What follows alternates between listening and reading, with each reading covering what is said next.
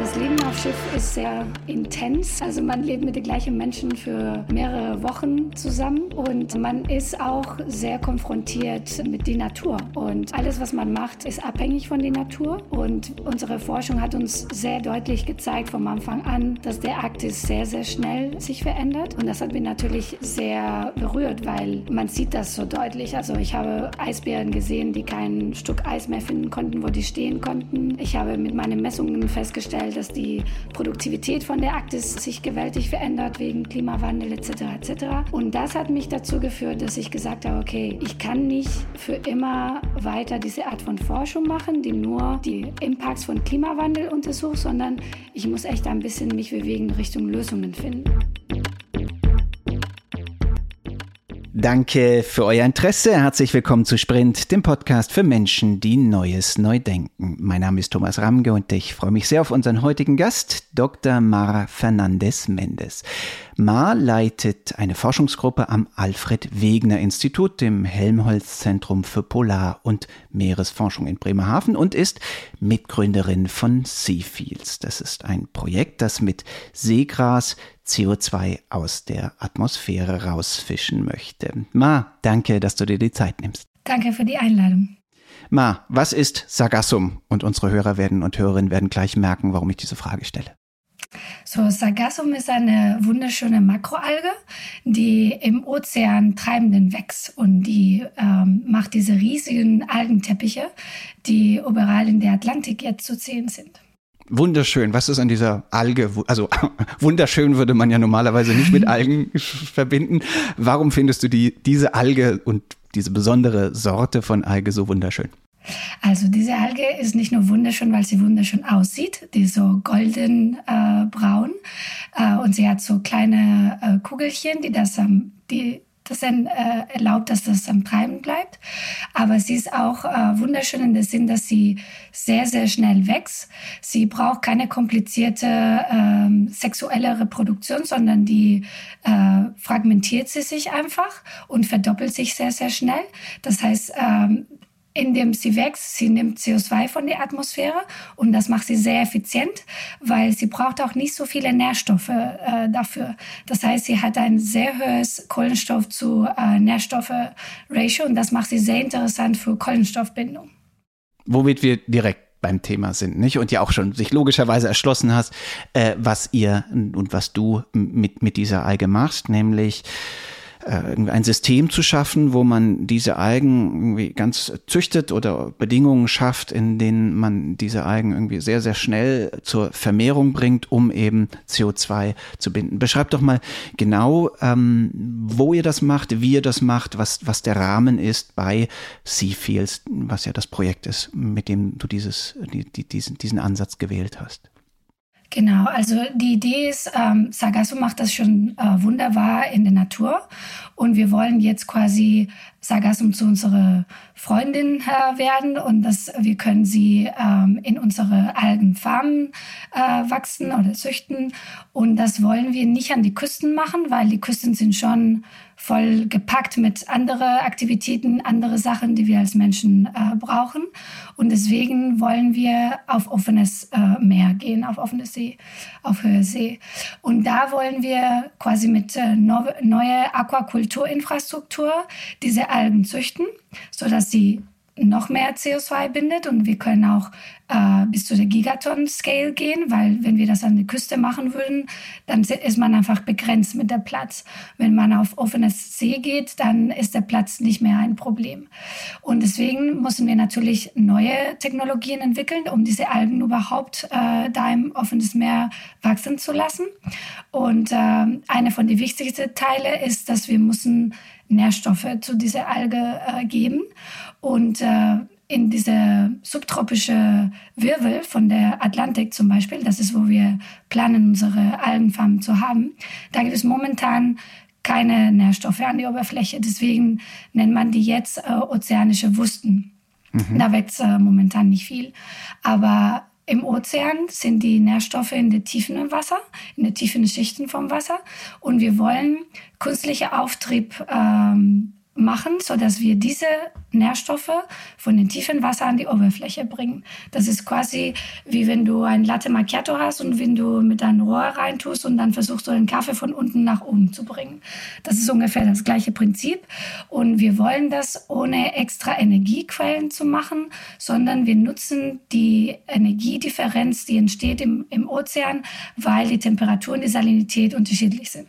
Und das wollen wir nutzen, um diese Wasser von unten nach oben zu bringen und entsprechend das Sargassum mit äh, Nährstoffe zu, zu ernähren, sodass die Wächs- und Kohlenstoff von der Atmosphäre bindet. Also kein gigantischer Löffel den irgendjemand umrühren muss, also ein genau, Elektromotor. Ein, ein, Elektromotor. Wenn man ähm, nach, nach dem Projekt googelt äh, oder auch auf der Webseite von euch selbst, da gibt's so wunderbare Videos, wo du und deine Kolleginnen und Kollegen dann auch irgendwie so in, in, äh, mit Flossen im, in der Karibik, glaube ich, rum, rumpaddeln genau. und an, in, einem, in einer Pilotfarm schon die Dinge äh, ausprobieren. Wo steht das Projekt? Was macht ihr da gerade in der Karibik? Genau, also gerade äh, alle Prototypen, die wir testen äh, von der Algenfarmperspektive, also was an die Oberfläche ist, also die Barriere, um das Sargassum zu, zusammenzuhalten etc. Das machen wir alles in der Karibik, weil äh, die Karibik momentan ein sehr großes, eine sehr große Menge an Sargassum äh, sieht jedes Jahr, weil Sargassum war ursprünglich immer in der Sargasso-See,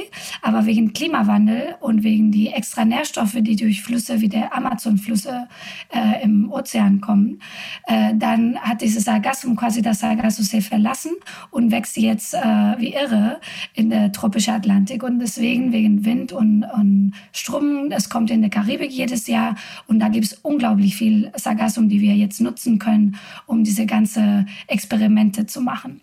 Und da haben wir bis jetzt äh, die ersten Prototypen von einer Barriere getestet, äh, die das Sargassum quasi auf offenes Meer in eine treibende Form ähm, hält. Das ist auch sehr unterschiedlich von Kelp. Also Kelp zum Beispiel äh, wird auch jetzt äh, in Aquafarm äh, äh, zum Wachsen bringen. Was ist Kelp? Aber Was ist Kelp? Kelp ist äh, Tang, also ist eine andere Alge. Seetang. Mhm. Seetang, glaube ich. Ja, und ähm, die äh, braucht aber eine Infrastruktur, um zu wachsen, weil das ist eigentlich eine benthische Alge, also die braucht ein Substrat. Aber Sargassum im Gegenteil braucht das nicht. Das heißt, wir können das wirklich wie Freitreibenden wachsen lassen. Das ist äh, natürlich ein Vorteil auch von Sargassum. Aber deswegen müssen wir auch Strukturen bauen, die flexibel sind und die freitreibend sind. Und das, ähm, das versuchen wir jetzt in der Karibik zu, zu demonstrieren, wie das funktionieren kann. Also das sind die ersten Versuche, die wir gemacht haben. Und jetzt gehen wir wieder im Juli nach Mexiko und wir machen auch ganz viele Testen mit ähm, unterschiedliche Nährstoffekonzentrationen, um zu gucken, wie schnell äh, wächst die Alge und wie viel Kohlenstoff es nimmt, wenn man unterschiedliche Nährstoffekonzentrationen denen gibt. Für alle, die jetzt dieses Video natürlich noch nicht gesehen haben, wobei ich euch allen empfehle, euch das nochmal äh, anzuschauen, beschreib doch mal, du, du hast eben mehrfach von einer Barriere gesprochen. Wenn ich es richtig mhm. verstehe, ne, die, die, die Algen, die wachsen da, also so riesige Teppiche und dann muss man natürlich zusehen, dass die irgendwie nicht irgendwie dann irgendwo hin genau. hinschwimmen, sondern man genau. muss sie irgendwie einfangen, um dann dieses Seegras, wenn das ist ja nun mal der Sinn von äh, Carbon Removal, irgendwie einzufangen und mit dem dann etwas zu machen, so dass das nicht einfach irgendwie ähm, sich ähm, ja, genau. wie, wieder auflöst oder und damit das CO2 wieder in, in die Atmosphäre äh, entweicht. Beschreibt doch genau, mal, richtig. was ist diese Barriere und wie sorgt ihr dafür, dass aus einem da wachsen Algen und ziehen die CO2 aus der das CO2 aus der Atmosphäre, sorgt ihr dafür, dass dieses CO2 dann eben nicht wieder ähm, ne, durch, durch Zersetzungsprozesse entweicht. Genau, also ähm, erstmal so, dass äh, wir das Sargassum unter Kontrolle haben. Wir haben nicht nur die Barrieren, sondern auch äh, Drohnen, die das quasi überwachen. Und äh, wir entwickeln gerade neue Methoden, um diese Monitoring von längeren Oberflächen äh, möglich zu machen. Also das ist das Erste. Und dann das Zweite ist, einmal wenn das Sargassum gewachsen ist, ähm, wir müssen das natürlich holen von das Wasser. Und dann machen wir zwei Sachen. Äh, wir prozessieren äh, diese Alge, um äh, manche Produkte schon daraus zu nehmen. Eine von den Sachen, die wir rausnehmen, sind die Nährstoffe, weil wir wollen die Nährstoffe ja nicht äh, nicht äh, wegnehmen von dem Kreislauf, sondern wir wollen die wieder äh, ins Wasser geben. Und das machen wir als erstes. Und dann mit dem Rest von der Alge, was reich im Kohlenstoff ist, das wollen wir zusammenpressen und äh, versinken auf 3000, 4000 Meter Tiefe in der Tiefsee, so dass es da quasi für immer bleibt. Wir können natürlich für auch. Für immer? Was, was heißt für immer? Das heißt für, für, immer, genau. für, immer, für immer, für immer oder für ein paar hundert Jahre oder für ein paar Millionen Jahre? Also, es wird einen Teil geben, die für immer da bleibt. Das bedeutet, das wird sich in dem Sediment äh, rein äh, tun, genauso wie damals. Also so würde damals Erdöl äh, gebaut mit Algen und Pflanzen, die gestorben sind und in den Sedimenten äh, gelagert würden. Ein anderer Teil wird wahrscheinlich äh, durch äh, Mikroorganismen wieder abgebaut. Und der Teil äh, würde in diese Tiefwasser ungefähr 1000 Jahre bleiben. Äh, das, äh, das hängt davon ab, wo genau das gemacht wird und wie lange das doch am Ende passiert, also wie schnell das am Ende passiert. Wir vermuten, dass weil wir diese Algen zusammenpressen, in, so wie Heuballen, dass das dann diese Prozesse sich sehr, sehr verlangsamen. Aber da sind wir noch dabei, das zu testen. Also das haben wir noch nicht, ähm, noch nicht, noch nicht demonstriert. Das, äh, wir fangen im September dieses Jahr an äh, damit. Genau. Okay. Und ein anderes Ta Tausend Jahre hört sich schon mal gut an. Also, ja, genau. Das ist auf jeden Fall länger als Bäume zum genau, Beispiel. Genau, bevor wir zu der anderen Sache kommen, und ich glaube, ich weiß schon, was du meinst, okay. lass uns doch mal kurz über dieses Versinken, äh, mhm. Vers Versenken sprechen. Das hört sich ja insofern fantastisch an, als dass man da sofort den Eindruck gewinnt, das lässt sich sehr schnell, sehr stark skalieren. Ne? Also man hat diese riesigen genau. Algenteppiche und die Dinger dann zusammenzubrechen und irgendwie äh, einfach absinken zu lassen. Äh, wie schnell glaubt ihr oder euren Berechnungen zufolge könnt ihr mit dieser Technik wie viel CO2 äh, aus der Atmosphäre saugen und dann eben für mindestens 1000 Jahre, im Idealfall für immer, äh, immer verschwinden zu lassen? Also wenn alles so weiterläuft wie bis jetzt und äh, die nächsten äh, Tests auch erfolgreich sind, dann unser Plan ist, dass wir in 2024 unsere erste große Farm haben und dass wir da eine Gigaton CO2 pro Jahr äh, sequestrieren können. Das ist der Plan. Da natürlich kommen bestimmt viele Challenges zwischendurch. So, es kann ein bisschen länger dauern, aber man kann, wie du gesagt hast, diese Algenteppiche sehr schnell hochskalieren und ungefähr, so dass du eine Idee hast, ähm, um eine Gigaton CO2 zu binden, bräuchten wir eine Fläche von 60.000 Quadratkilometer. Das ist ungefähr die Fläche von Kroatien. Das klingt unglaublich viel, aber eigentlich, wenn man guckt, wie groß das Ozean ist, es ist eigentlich nicht so viel. Verstehe. Und das hört sich nach einem ziemlich guten Geschäft an. Jetzt gehen wir mal davon aus, dass so CO2-Offset, ähm, irgendwie zur Zeit kostet das ja leider noch nicht so viel, aber dass der mhm. Preis steigt, dann müsstet ihr alsbald unglaublich reich sein. Oder noch besser, ihr habt dann die Budgets, um immer weiter zu skalieren. Wie ist, genau. wie ist der wirtschaftliche Plan hinter dem Projekt? Also ich glaube, viel von das Geld, das man hoffentlich verdienen kann mit äh, die äh, Carbon Credits, wird natürlich wieder reinfließen, in das System zu verbessern, äh, nachhaltiger zu machen, äh, hochskalieren etc. Weil man muss auch sich überlegen, dass momentan die äh, Materialforschung, äh, die da ist, oder die äh, Renewable Energies, die äh, im offenes Meer funktionieren können, das ist immer noch ein bisschen begrenzt. Das heißt, wir rechnen auch damit, dass diese Technologie und diese Materialforschung auch mitwachsen wird wird und dass wir dann zum Beispiel diese ähm, künstliche Auftriebsröhre aus äh, Plastik, die von Sargassum gebaut wird, zum Beispiel gemacht werden kann. Das heißt, es wird eine permanente Verbesserung geben. So, ich glaube nicht, dass wir erstmal sehr reich werden. Wir müssen wahrscheinlich am Anfang äh, viel wieder da rein investieren, um das äh, zu verbessern. Es sei euch herzlich gegönnt, wenn, wenn, wenn das klappt, ähm, möget ihr möglichst reich werden und möglichst schnell äh, skalieren, denn dann, dann, dann profitieren ja alle. Aber nun hast du die, die Katze schon ein bisschen aus, aus dem Sack gelassen, denn es geht eben nicht nur ums Versinken.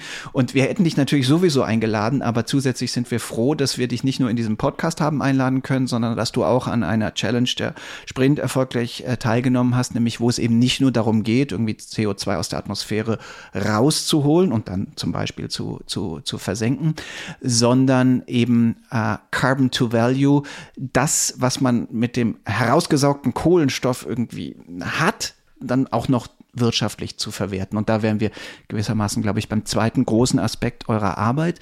Was wollt ihr mit dem Teil der Algen machen, die eben nicht versenkt werden, sondern wie kann man aus diesen Algen auch noch neue werthaltige Stoffe machen?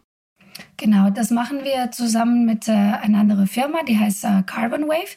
Die, ist, äh, die sind seit äh, schon mehrere Jahre tätig in, in der Karibik und die forschen schon lange mit Sargassum und die haben schon ein paar tolle Produkte damit entwickelt. Und in dieses Projekt, die durch Sprint gefordert würde, wollen wir jetzt Ethanol aus Sargassum machen durch Fermentation und so dass diese Ethanol für äh, Plastiks äh, benutzen werden kann.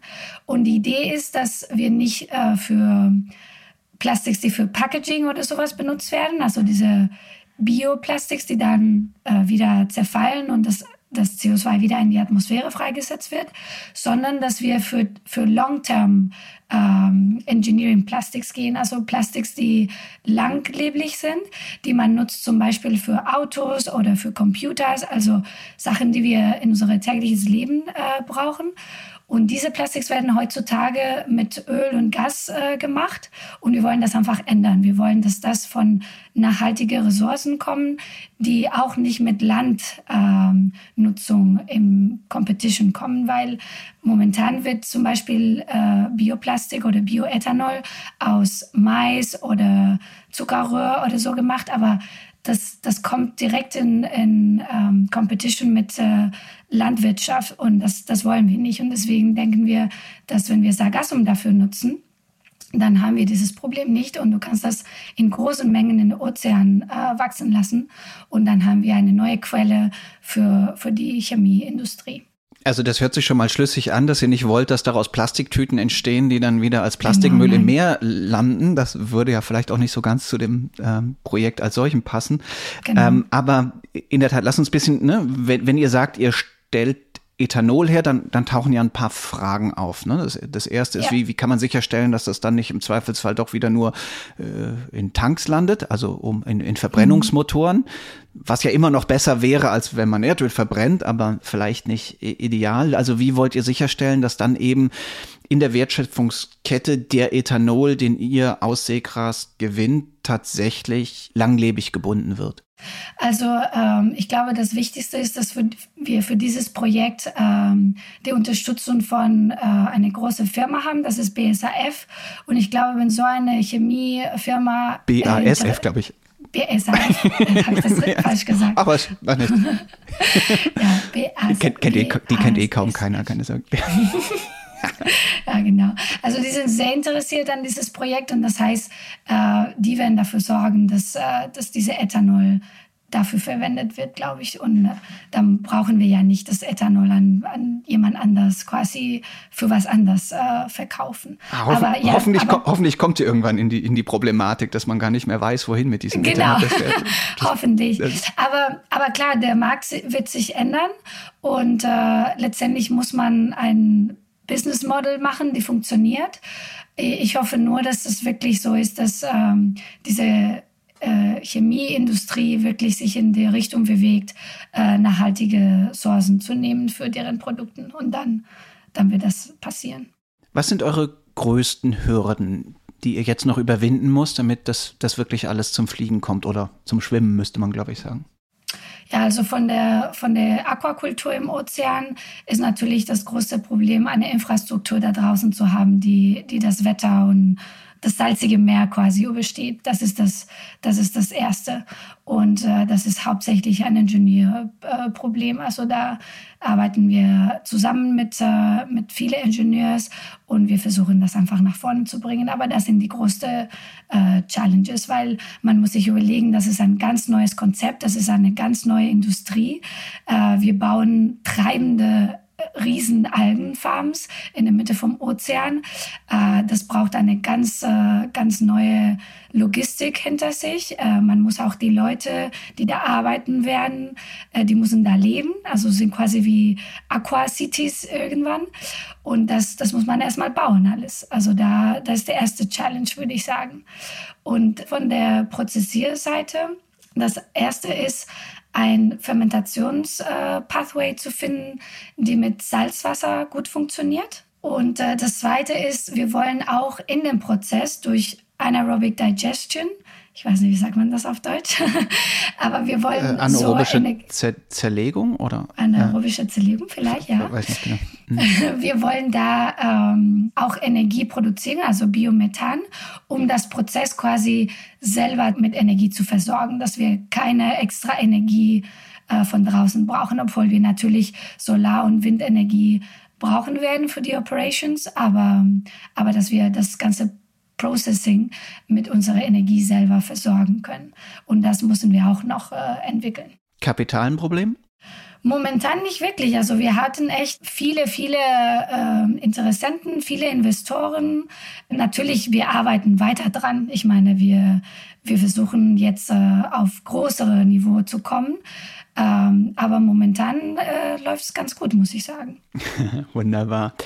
Mar, man hört es deinem Namen an und natürlich auch ein bisschen deinem Akzent, obwohl du ja so fantastisch äh, Deutsch sprichst. Du bist Spanierin. Lass mich die so wahnsinnig offenkundige Frage stellen. Ähm, wer war so weitsichtig, dich Mar zu nennen? Also, oder ist das ein Nom de guerre gegen den Klimawandel, ein, ein Künstlername? Oder du heißt schon wirklich Mar, oder? Also ja. Span Spanisch für Meer. Genau. Ja, also das war, ähm, man weiß ja nicht, ob, wegen, ob ich wegen meinem Namen hier bin oder andersrum. Aber meine Eltern haben sich äh, auf äh, Segelschiff kennengelernt und dann das Meer war natürlich da und deswegen haben die mich Ma genannt. Und ja, mein ganzes Leben, obwohl ich in Madrid groß geworden bin, das ist eine Großstadt in der Mitte von Spanien. Aber ich war jedem Sommer in Galicien, äh, Nordwestküste von Spanien.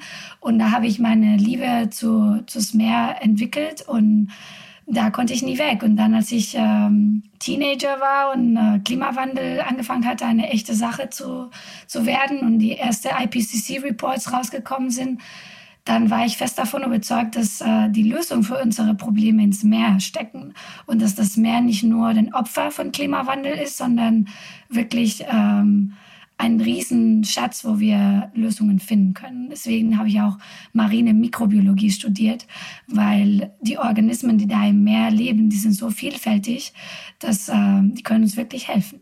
Wie bist du nach Deutschland gekommen? Ähm, also Spanien hat ja sehr viel mehr Mar als wir Meer. Mhm. Wie, wie, kam das? Ist ja ungewöhnlich vielleicht als Spanierin ja. in Deutschland. Ja. ja, also ich war erst mal ein Jahr in Freiburg als Erasmus-Studentin und da habe ich mich irgendwie in das deutsche Art von Leben äh, verliebt. Äh, und äh, ich fand es total cool, dass in Deutschland damals alles so grün und öko war und äh, jeder mit dem Fahrrad überall gefahren ist. Okay, und, du warst in Freiburg. Das, äh, ja, genau. Ich war natürlich in Lummerland. genau. Ich war in Lummerland und da habe ich gedacht, oh, Deutschland ist toll. Und deswegen, als ich dann mein Studium äh, in Spanien fertig gemacht habe, habe ich geguckt, okay, wo kann ich marine Mikrobiologie in Deutschland studiert? Und dann habe ich das Max-Planck-Institut in Bremen gefunden und dann habe ich gedacht, dann gehe ich nach Bremen. Bremen ist natürlich nicht so sonnig wie Freiburg, aber ich fand es trotzdem total schön und ich, ich liebe Deutschland. Ich finde, äh, es ist eine tolle Gesellschaft und ich fühle mich total bequem hier. Ich habe mittlerweile einen Mann und ein Kind und äh, ich bleibe erstmal hier. Bevor du einen Mann und ein Kind hattest, also zumindest vermutlich ein Kind, warst du viel auf Expeditionen, habe ich gesehen. Ne? Ah, also ja. auf diesen klassischen Polarexpeditionen. Beschreib doch genau. mal, was, was, was hast du da gemacht? Äh, wie, wie, was hast du da gelernt? Wie sah das Leben in so einem, auf so einem Polarschiff aus? Ja, ja, also meine Doktorarbeit habe ich am Alfred Wegener Institut gemacht und deswegen war ich oft mal auf äh, Polarstern in der Arktis und da habe ich die Mikroalgen untersucht, die da wachsen. Und ich habe geguckt, wie sie mit Klimawandel sich verändern. Und ähm, ja, das Leben auf Schiff ist sehr intens. Also man lebt mit den gleichen Menschen für mehrere Wochen äh, zusammen. Und äh, man ist auch sehr konfrontiert äh, mit der Natur. Und äh, alles, was man macht, äh, ist abhängig von der Natur. Und unsere Forschung hat uns sehr deutlich gezeigt vom Anfang an, dass der Arktis sehr, sehr schnell äh, sich verändert. Und das hat mich natürlich äh, sehr berührt, weil man sieht das so deutlich. Also ich habe Eisbären gesehen, die kein Stück Eis mehr finden konnten, wo die stehen konnten. Äh, ich habe mit meinen Messungen festgestellt, dass die Produktivität von der Arktis äh, sich gewaltig verändert wegen Klimawandel etc. etc. Und das hat mich dazu geführt, dass ich gesagt habe, okay, ich kann nicht für immer weiter diese Art von Forschung machen, die nur die Impacts von Klimawandel untersucht, sondern ich muss echt ein bisschen mich bewegen Richtung Lösungen finden, weil das ist, glaube ich, auch unsere moralische äh, Dienst als Wissenschaftler. Wir müssen auch Teil von der Lösung sein und nicht nur die Alarmglocke klingen lassen und sagen, hey, hier ist wirklich was los. Das ist sehr wichtig auch. Also IPCC-Reports und sowas sind sehr wichtig. Aber wir müssen uns auch jetzt an die Lösungen finden beteiligen. Und auch wenn ich jetzt ein Kind habe und ich kann manchmal nicht so lange auf Expedition gehen, aber ich gehe trotzdem auf Expedition und ich nehme mein Kind, wenn möglich, mit, weil ich finde es auch wichtig, dass es sieht, was da in die Welt passiert und wie wir versuchen, äh, das zu retten und Lösungen dafür zu finden. Wie kommt man denn als junge Forscherin aus dem Forschungsmodus in den, ich sage jetzt mal, Gründungsmodus? Also, ähm, dass man tatsächlich dann auch den, den Schritt gehen kann und zu sagen, all das, was ich bisher gemacht habe, diente im Wesentlichen der Erkenntnis. Das, was ich künftig mache, dient, äh, dient im Wesentlichen der Veränderung. Ja, also der, der, ich glaube, der Schritt ist, wenn du merkst, dass äh, durch die reguläre äh, Forschung kannst du nicht wirklich ein großes Impact machen, wenn du eben mit, mit deinen Lösungen äh, umgehen willst, die wirklich Geld braucht. Da musst du schon in der Wirtschaft gehen. Das kannst du nicht mit äh, Public Resources machen. Das heißt, da habe ich bemerkt, okay, wir brauchen diese Lösungen so schnell wie möglich zu skalieren. Und das geht nur, wenn Firmen sich beteiligen, weil das, das können wir sonst nicht machen. Und das war ein, eine sehr schöne ähm, Situation, wo ich habe einen Podcast gemacht mit einer Kollegin von mir, Franziska Elmer, und wir haben äh, meinen ehemaligen Professor Viktor Smetacek interviewt in diesem Podcast, der heißt der Sargassum Podcast. Und Viktor hat uns seine Vision erzählt, wo er diese Algenteppiche in der äh, subtropische Atlantik äh, sieht, mit dieser künstlichen Auftrieb etc. Und dieser Podcast, dieser Interview hat ein Entrepreneur aus der UK gehört. Und er hat sich gedacht, okay, das müssen wir verwirklichen. Das ist wirklich eine gute Idee. Und er hat ein tolles Team zusammengestellt von Leuten, die Erfahrung haben mit Firmengründen, mit äh, PR, Funding und so weiter, zusammen mit den Wissenschaftlern von Deutschland, ne? so Victor und ich und jetzt Franziska ist auch unsere Project Managerin. Und wir haben quasi eine super gute Mischung von Businessleute und Wissenschaftler. Und deswegen haben wir Sifils gegründet, weil wir haben gedacht, okay, das ist unsere beste Chance, diese Lösung, diese Algenfarmen äh, hoch zu skalieren, so schnell wie möglich. Und ist das ein klassisches Startup in dem Sinne? Weil nicht, wenn man auf deine, auf die Webseite guckt, dann könnte man ja auch denken, das ist eigentlich ein NGO oder so. ja, also ich glaube, äh, die Tatsache, dass wir so viele ähm, Entrepreneurs da drin haben, die auch Erfahrung haben mit äh, Firmengründen und das auf äh, ein höheres äh, Level zu bringen, das macht das schon äh, wirtschaftlich stark. Und wenn wir jetzt eben mit Carbon Wave diese äh, Partnerschaft haben, dass wir auch Produkte damit entwickeln, dass äh, das wird nicht nur den NGO-Teil haben, wo wir die Welt retten wollen, sondern auch, wir wollen natürlich eine neue, eine neue Wirtschaft äh, entstehen, eine neue Industrie. Und das, äh, ja, ich glaube, das geht nur, wenn man das mit Firmen zusammen macht, auf jeden Fall. Glaubst du, dass irgendwann der Zeitpunkt kommt, wo du nicht mehr zweigleisig fährst? Also auf der einen Seite noch Wissenschaftlerin bist äh, und gleichzeitig eben jetzt äh, an einer Art Startup beteiligt ist, sondern wo du mhm. dann sagst, okay, ich muss im Grunde meine gesamte Kreativität, meine gesamte Schaffenskraft tatsächlich in die Entwicklung des Businessmodells ähm, stecken. Natürlich wahrscheinlich in der Rolle der wissenschaftlichen Begleiterin, der mhm. CTO oder so. Ja, also es kann sein, äh, das weiß ich noch nicht. Ich muss äh, auf jeden Fall sagen, dass momentan bin ich in eine sehr schwierige Phase, weil ich quasi zwei Volljobs habe und das ist natürlich zeitmäßig äh, anstrengend. Das heißt, ja, wahrscheinlich in der Zukunft muss ich entweder oder oder mindestens mehr auf eine Seite oder die andere gehen. Ähm, weil ich muss auch natürlich in meinen jetzigen äh, Job, muss ich auch Lehre machen und so. Das nimmt natürlich auch viel Zeit. Das heißt, ja, ich kann mir schon vorstellen, dass ich irgendwann sage, okay, jetzt muss ich meine ganze Kraft entweder hier oder hier ähm, stecken, ja. Ma, lass mich dir unsere letzte Frage stellen im Podcast, die ich allen unseren Gästinnen und Gästen stelle, die eben sich loslösen sollte von, von deinem eigen, eigentlichen Thema, nämlich welche Sprunginnovation für das Jahr 2050 würdest du dir am allermeisten wünschen, außer Carbon Removal mit Seegras en Supermass? genau, außer das. Außer das? Ja, ja also ähm, ich finde, zwei Themen sind total wichtig und ich hoffe, dass da große Innovationen kommen. Eine ist natürlich Energie und da hoffe ich wirklich, dass die Kernfusion irgendwie den Schritt macht, dass wir das schaffen, das äh, sicher zu machen und dass das funktioniert. Also Kernfusion wäre für mich ähm, ja, es wäre toll, wenn das funktionieren würde. Ich habe eine von euren Podcasts gehört, wo ähm, äh, das wollen die mit Lasers machen und so. Das finde ich sehr versprechend. So, ich hoffe, dass da was, was kommt. Genau, also alle, die die Folge noch nicht kennen, Marvel Fusion ist das. Genau, äh, richtig. Georg Korn, genau. Ich finde der, der, Name auch sehr cool. Ja. Ja, und dann das andere, was ich mir wünsche, ist ähm, eine Ökonomie. Also wir müssen unsere Ökonomie und unsere Gesellschaft äh, transformieren. Und das geht auch nur durch Innovation.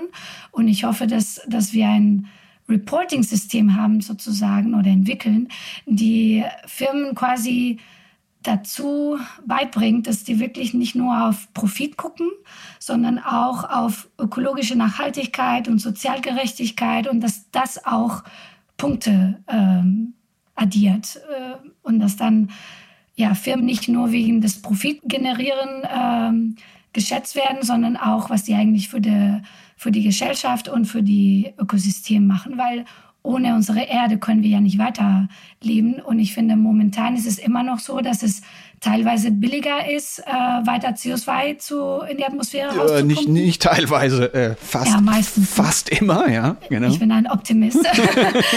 Aber ich hoffe, dass das sich verändert, dass es einfach billiger ist, das Richtiger zu machen, als das äh, Falsche zu machen. Und nur so denke ich, dass wir das wirklich äh, international und weltweit schaffen würden, dass das sich verändert, weil wenn Öl weiter so billig äh, bleibt, obwohl es jetzt teurer geworden ist, aber es muss trotzdem ähm, das Richtige zu machen, sollte besser sein für alle. Das ist ja sehr spannend. Ne? Und da ist ja eigentlich interessant, dass dieses Reporting zu machen ja nicht so wahnsinnig schwer wäre. Dazu haben wir ja alle ja. Mittel, die wir brauchen. Im Grunde ist es ja eine reine, genau. eine, ist eine Entscheidung der richtigen Institution, das durchzusetzen und im Zweifelsfall ja eben nicht. Du hast es so positiv formuliert. Ähm, dann die, Unter die Wertschätzung der Unternehmen oder den genau. Wert der Unternehmen einzubringen. Man kann es ja auch umgekehrt sehen.